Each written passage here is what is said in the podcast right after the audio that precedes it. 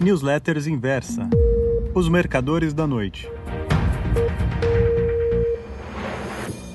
Oi, meus amigos.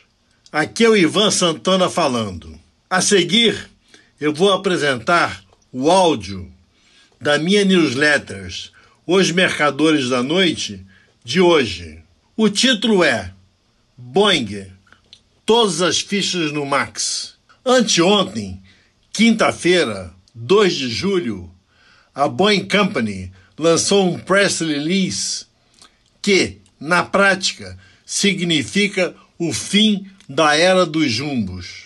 De acordo com o comunicado, o último 747-800 sairá brevemente das linhas de montagem nos arredores de Seattle, estado de Washington, noroeste dos Estados Unidos. No ano passado, a europeia Airbus, única concorrente da Boeing na fabricação de aviões comerciais de grande porte, anunciou que o seu super jumbo, o A380, de dois andares, com capacidade para até 800 passageiros, deixará de ser produzido em 2021. O primeiro voo comercial de um widebody, que é como são chamados esses gigantes do ar, aconteceu em 21 de janeiro de 1970. Nesse dia, um 747 da Panam decolou de Nova York para Londres, iniciando uma linha regular.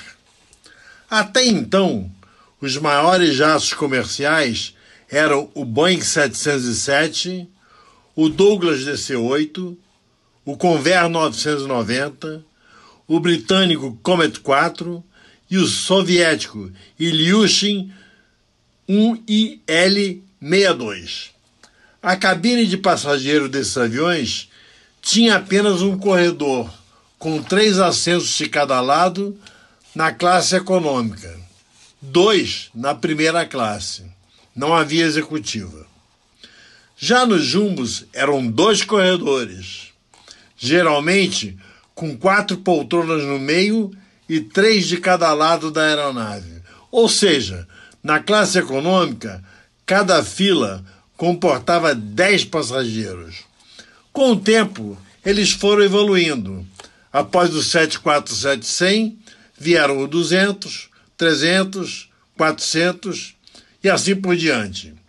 A versão que ainda está sendo fabricada teve sua denominação simplificada para 747-8 e é usada quase que só para cargueiros. Para quem não reparou, a aeronave presidencial americana, mais conhecida como Air Force Number One, é um Boeing 747, com diversas adaptações de conforto e segurança, é claro. Que eu saiba, além dos Estados Unidos, apenas outro país se deu ao luxo de ter um jumbo a serviço do presidente. Foi a Argentina, de Carlos Menem. Isso numa época em que o ocupante do Palácio do Planalto era obrigado a voar no Sucatão, um 707 de segunda mão comprado da Varig. O velho jato andou dando sustos em Sarney, Collor, Itamar e FHC. Lula trocou a carroça aérea por um Airbus VC-1A. Como não podia deixar de ser, também levou o apelido, Aerolula. Após servi-lo, assim como a Dilma e Temer, transporta hoje Jair Bolsonaro. Desculpe-me ter desviado do assunto principal desta crônica, mas é que às vezes não resisto a uma boa história. Voltemos ao, a Boeing, que é o objetivo desta matéria. Com a alta do preço do petróleo, o 747, com suas quatro turbinas, foi se tornando economicamente inviável. A Boeing, então, passou a produzir o 757 e o 767, bireatores, justamente os modelos usados pelos terroristas nos ataques de 11 de setembro de 2001. Mais tarde, Vieram o 777 e o 787, também conhecido como Dreamliner.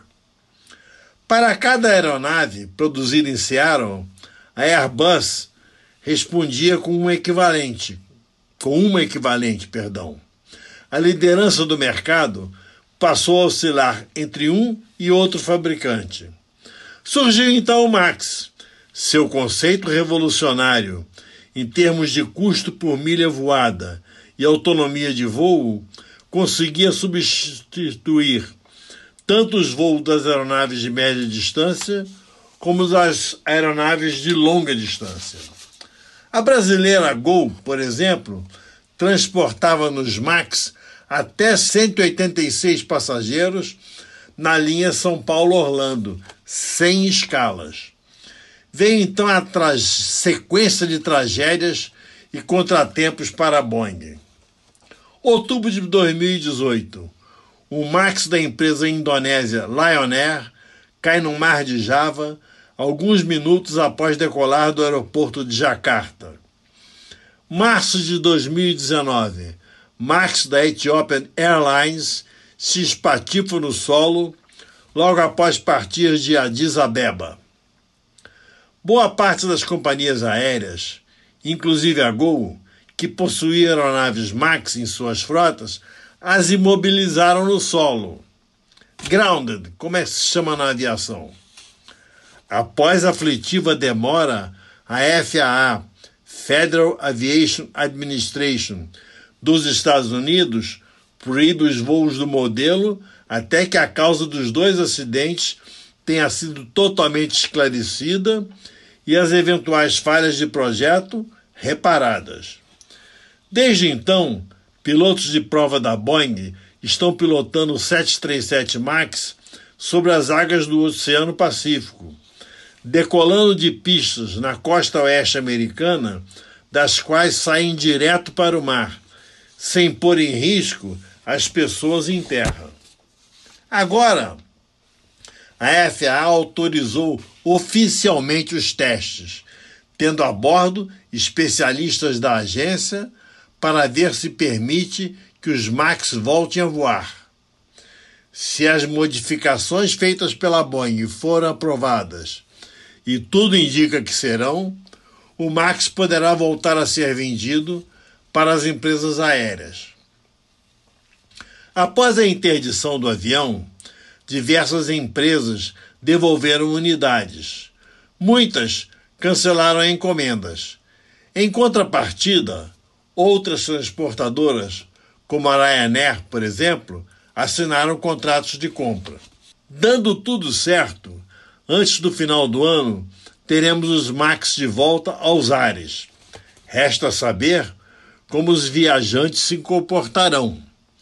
No caso do Lockheed Electra e do Boeing 727, que também foram aeronaves problemas no início, com diversos acidentes fatais, os modelos recuperaram, aos poucos, a confiança dos usuários.